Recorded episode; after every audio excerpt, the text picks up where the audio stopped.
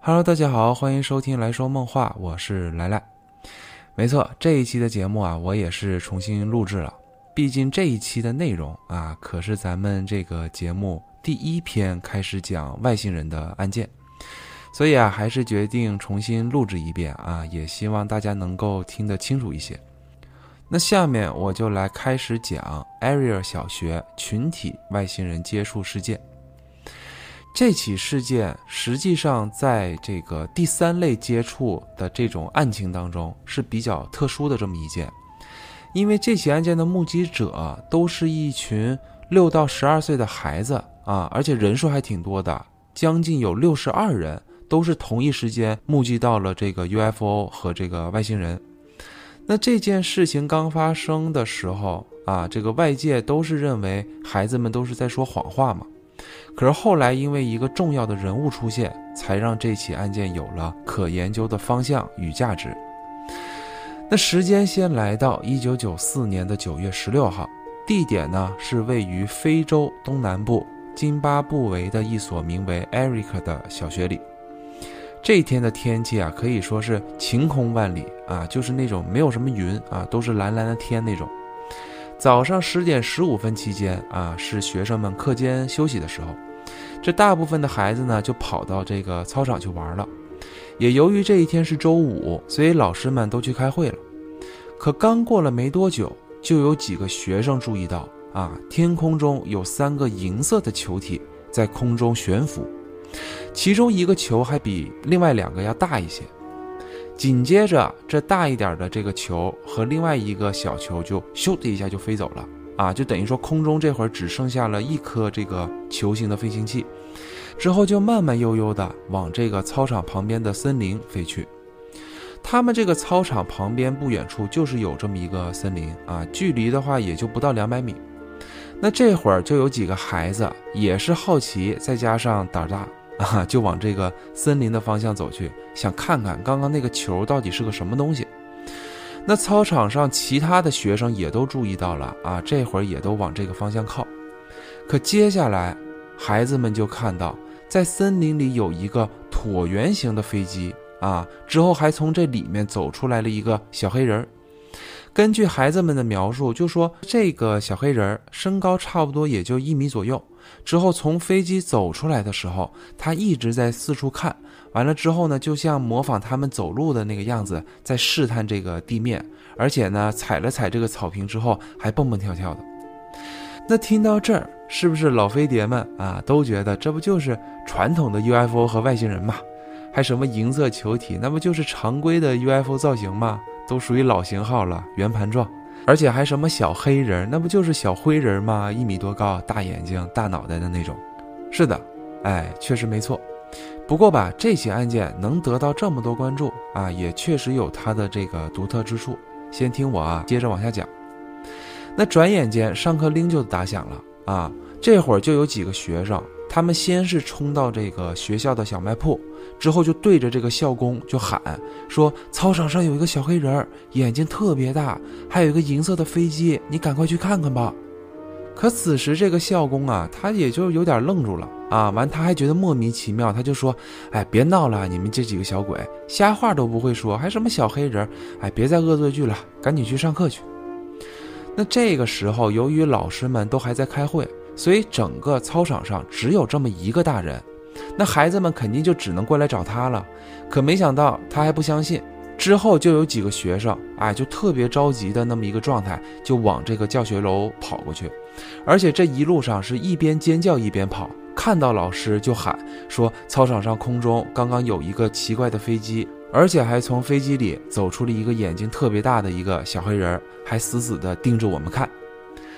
那当看到学生们这么反常的时候，也把几个老师给吓着了啊。紧接着，科林校长他在大概了解了是怎么一回事之后啊，他就先安抚着孩子们，之后他就说啊，同学们，你们先冷静下来，这样你们先把想说的都给画下来。其实校长当时这个决定那是相当重要的，因为这样啊，可以在第一时间就让孩子们的记忆得到一个更完整的记录。如果时间拖得太久，那么在回忆叙述的时候啊，可能就会忘记一些重要的细节，或者是添加一些根本就没发生过的内容。所以让学生们尽快记录下来，这对之后的调查很有帮助。当时在校长说完后，学生们还是被分别隔开进行绘画的，可以说每一张图都是学生们自己独自完成的啊，中途也没有交流过。那等全部画完的时候，就已经接近放学时间了啊。校长呢也是又嘱咐了几句之后，孩子们就都回家去过周末了。可再等到周一上学的时候，学校就收到了大量的投诉信，很多家长都质问学校，就说：“你们上个星期五到底学校发生了什么事儿？为什么我们家孩子周五回到家后就像丢了魂儿一样啊？饭也不好好吃，眼睛还直勾勾的，就像是被什么吓着了一样？这到底怎么回事？”同时还有几个学生甚至是受到了强烈的精神创伤啊，也就是 PTSD，直接都好几天不敢去学校。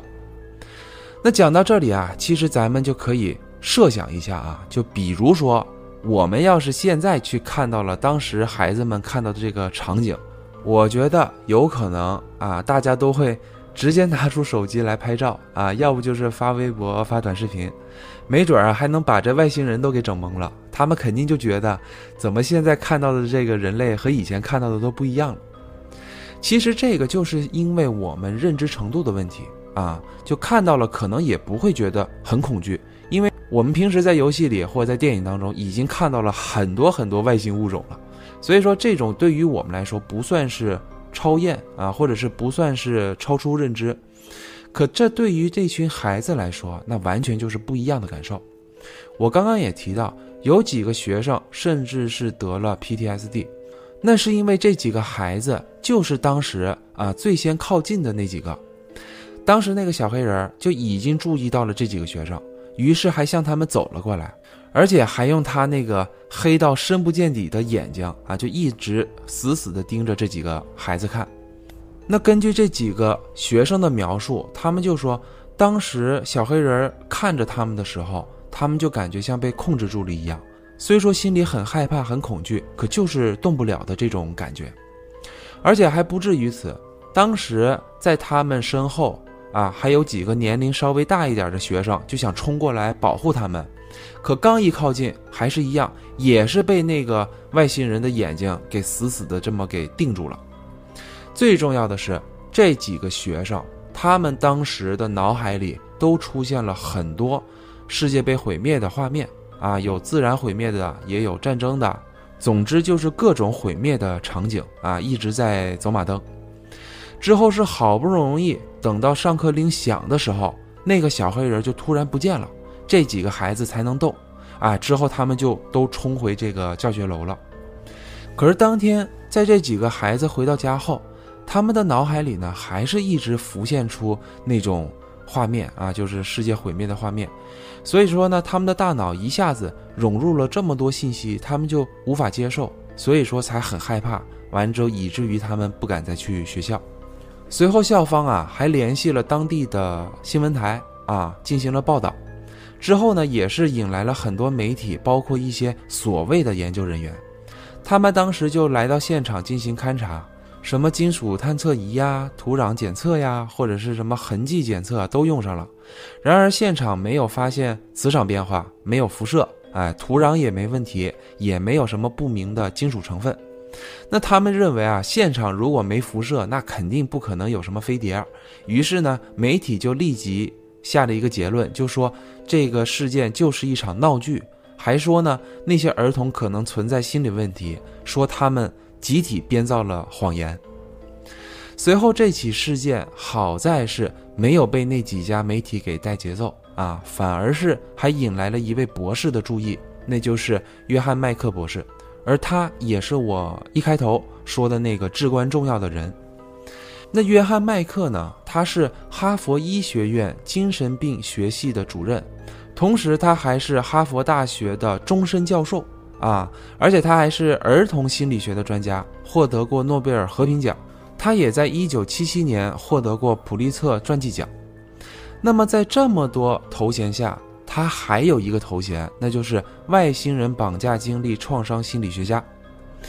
这可不是一个简单的头衔。就在此之前啊，约翰麦克已经在全球范围调研超过两百多起这一类的案件了啊，都是一些包括外星人绑架呀，或者是第三类接触的事件。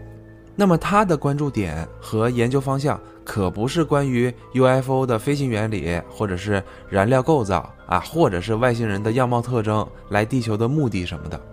他关注的就是这类特殊经历的人群心理状态啊。由于本起案件的目击者还都是儿童，所以说他又是一个儿童心理学家，所以他来调查这起事件是最合适不过的。那约翰麦克呢？当时是用了两天的时间，就和这帮孩子们进行了这个交流。他发现孩子们描述的都是同一件事儿，内容都一致。还有就是，每一个孩子都说那双深不见底的黑色大眼睛特别恐怖啊。显然孩子们对这个特征是特别印象深刻的。再有的就是孩子们描述的那些灾难的画面啊，都是一致的。那可在交流中呢，也发现了一些不一致的地方，比如有的孩子说看到的是小黑人，可也有的孩子说是看到的是穿黑衣服的小人儿，啊，有的说小黑人是有头发，有的却说没有，甚至有的孩子说看到的不是一个具体的人，而是一团黑影在移动，而通过当时孩子们画下的那些画当中啊，也都看到了这些差异。那当时约翰麦克他就认为，就是这应该就是在压力和慌张的情况下啊，记忆容易产生细节丢失。那当孩子们被问到那些灾难画面场景的时候，他们就说当时脑海里就浮现了很多那种毁灭的场景，而且还听到小黑人在跟他们说话，可是呢，又不是说真的是在说话，而是像是那个声音就直接传到了脑袋里。内容大概就是在警告我们说，人类不会照顾地球，所有的树木都倒塌了，没有空气了，人类就会灭亡。还说人类会失去对科技技术的控制，啊，警告人类要小心自己的科技。那在这起事件刚发生的时候，不仅是媒体，当时还有很多家长和老师也是表示怀疑的，因为他们认为这个有可能就是孩子们的恶作剧。可随着约翰麦克的到来，也逐渐让他们冷静下来进行思考。因为如果说恶作剧或者是惊慌失措的这种表演，你能让六十二名学生集体都演绎的这么逼真吗？当时还有老师说啊，他就说我不认为这是一件简单的事情。就拿咱们学校的消防演习来说，我从来就没见过孩子们这么一致过啊，这么统一过。可这一次，大家都这么一致的，能够不断描述出看到的场景，而且还都那么生动，这显然感觉就不像是演出来的。可不管是真是假，他们当时都忽略了一个关键要素，那就是心理状态。孩子们就算是表演的，那为什么会演呢？如果真的不是演的，那孩子们的心理变化又会是怎么样的呢？是否是真遇到了一些什么事儿，才让这帮孩子有了这些反常的举动？这在当时也就只有约翰麦克最先才会去注意到啊，会去关心到。那在他跟孩子们交流后啊，他接受采访的时候，他就说：“是的，没错，孩子们没有说谎，他们的言行举止都没有说谎的迹象，他们只是一群经历了一些特殊事件的正常儿童。”我们并不能通过事件的特殊性就定义孩子们是说了谎，或者是说他们心理不健康。可这一次，约翰麦克这样的言论又再一次给他自己惹了麻烦。他当时遭到了大量群众的质疑啊，包括哈佛学院再一次对他进行了审查。那这是什么意思呢？那是因为啊，他可是一个权威呀。就他拥有着专业领域的威信以及信誉，就你要知道，科学家们可以天天去教堂啊，祈求上帝保佑他们的科研成果能够顺利完成，这是没问题的。可你要说你相信外星人，这就跟相信牛鬼蛇神没什么两样，而且还不止于此，他当时还遭到了很多媒体的愚弄与攻击。很多电视台啊就拿他当做笑话一样去对待。当时甚至是有一家电视台啊，原本就跟他说的是：“哎呀，那个博士，你来我们这块儿，我们对你进行一个学术采访。”可等开播的时候，那主持人就一直在打断他，而且还反问他，就说：“教授，外星人到底什么时候才会来把我们给绑架走啊？”结果还引来了整个演播厅的人都在嘲笑他。可这些从来就没有击垮过约翰麦克的专业，他的专业就是心理学和精神病学。他不会通过事件的独特性就随意去定义这类人的心理状态不健康，或者是存在精神病。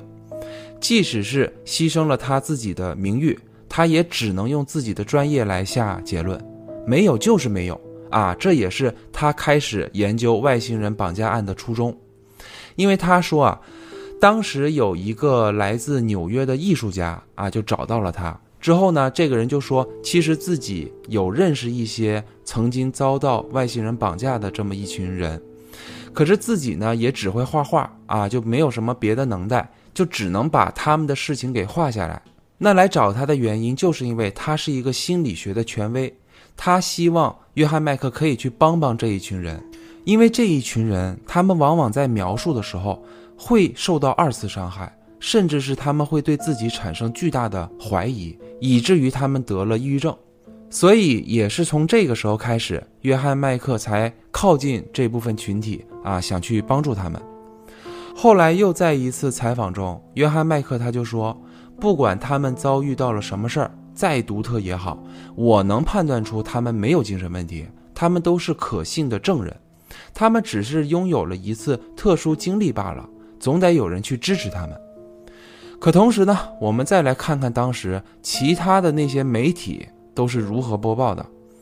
有的媒体直接就谎称这群孩子是因为得不到家人的重视，所以才集体演绎了这么一场闹剧。还有一些保持怀疑态度的学者们啊，他们认为这其实就是一件大型的歇斯底里症的案件，甚至说这些孩子当中有的有可能是被遗传了精神病之类的言论。这在当时，呃，有的家长和有的孩子们已经遭到了很多很多言论上的攻击了。其实这起案件独特，也就是独特于此。说白了，意思就是孩子们说的确实是实话，可是无法证实是否有外星人或 UFO。这看似矛盾，其实也不矛盾。就比如《狼来了》这个故事，大家肯定都听过吧？里面的小男孩，他把没看到的说成看到了，那这就是谎话。那如果他当时看到了一只狼走过来，他就跟村民们说：“我看到了一只狼走过来。”那这就是真话，很容易分辨。可如果在我的经验以及认知范围内，我从来就没有见过狼呢？我只见过狗。那么当我看到了一只狼走过来，我也许就只能说我看到了一只狗。或者是加些形容词，看到一只大狗，一只脸特别尖、嘴特别长的大狗；再或者就是说成我看到了一只长得特别像狗的怪物走了过来。说的不准确，可难道这就不是真话了吗？换句话来说，咱俩谁都没见过狼，可这个时候我就真的看到了一只狼走了过来，我就去找你，我就说咱俩快跑，我看到了一只比狗还要大三倍的怪物走了过来。那此时你是啥反应？你是信还是不信？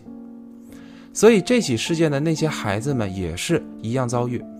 他们没有说我看到了外星人，我看到了 UFO，因为他们从来就没见过，他们只能一直说的是看到的是小黑人和银色的飞机，因为在他们的经验当中，只有人和外星人相似，有躯干有四肢，那么就只能说成是小黑人。而且只有飞机才能飞，所以他们看到了 UFO，也只能说是银色的飞机。那这起事件发生第十九年后，当年那些孩子们也都长大了，有的是成为了教师，有的成为了艺术家，还有的成为了律师。他们在分别十九年后再次相聚，啊，也再一次分享了自己的故事，以及在成长过程中这起事件对他们的影响。虽然他们现在回想起来都还会恐惧那双眼睛啊，因为都感觉很邪恶。可同时，这件事情确实也改变他们看待世界的方式。他们不再局限于表面，而是保持了更开放、更包容的态度，并且让自己变得更坚强与清醒。同时，他们也更愿意去尊重那些有过特殊经历的人，因为他们自己都能感同身受。也许艾瑞尔事件就是需要通过这样的时间跨度，才能来证明真伪。这可能也是约翰麦克博士想看到的啊，想验证到的。可是呢，他却在2004年因为一场意外在伦敦去世了，享年是74岁。然而，他的家人依然还在坚持着，也为他成立了约翰麦克研究所，继续来完成那些还未给出答案的研究。这起案件啊，其实让我感触到的就是约翰麦克的专业素养。就很多声音说他并不是那么的无利可图，毕竟他在研究外星人绑架案的时候就出了两本书。啊，他这样去拥护，只是为了卖书赚钱罢了。可要知道，在他没有涉及到这些内容之前，他是没有这些骂名，甚至是屈辱的。而且在这之前，他的那些心理学的书和医学的书要卖得更好，他没必要这么砸自己的招牌。他只是一次又一次的用他自己的专业去帮助这一类特殊的人群。而且这群孩子，大部分人也确实通过他的帮助，没有在经历这件事情后过分的否定自己，或者是将自己禁锢在臆想中啊，产生什么心理疾病。那节目最后啊，就我觉得啊，就比如说，如果你也遇到了什么特殊经历，可以参考一下这起案件中的那些孩子们，这些经历呢，不应该持续给你造成伤害，它也可以成为你的武器，让你在经历中走出来。走向更出色、更强大的自己。那如果说你身边有人突然遭遇到了什么特殊经历，并且还对你讲了，那你也可以参考一下约翰麦克的做法，那就是先别急着否定，别一听对方说看到了什么稀奇古怪的东西，你就觉得对方疯了，或者觉得对方精神有问题，因为此时对方可能就是很需要你的支持和帮助。可以尝试去了解一下对方为什么会说出这样的话，或者是做出这样的事儿，不要忽略对方的感受。那好了，感谢大家愿意花时间来听我的节目。如果你还对这个世界充满好奇的话，就请关注我。我们下一期再见。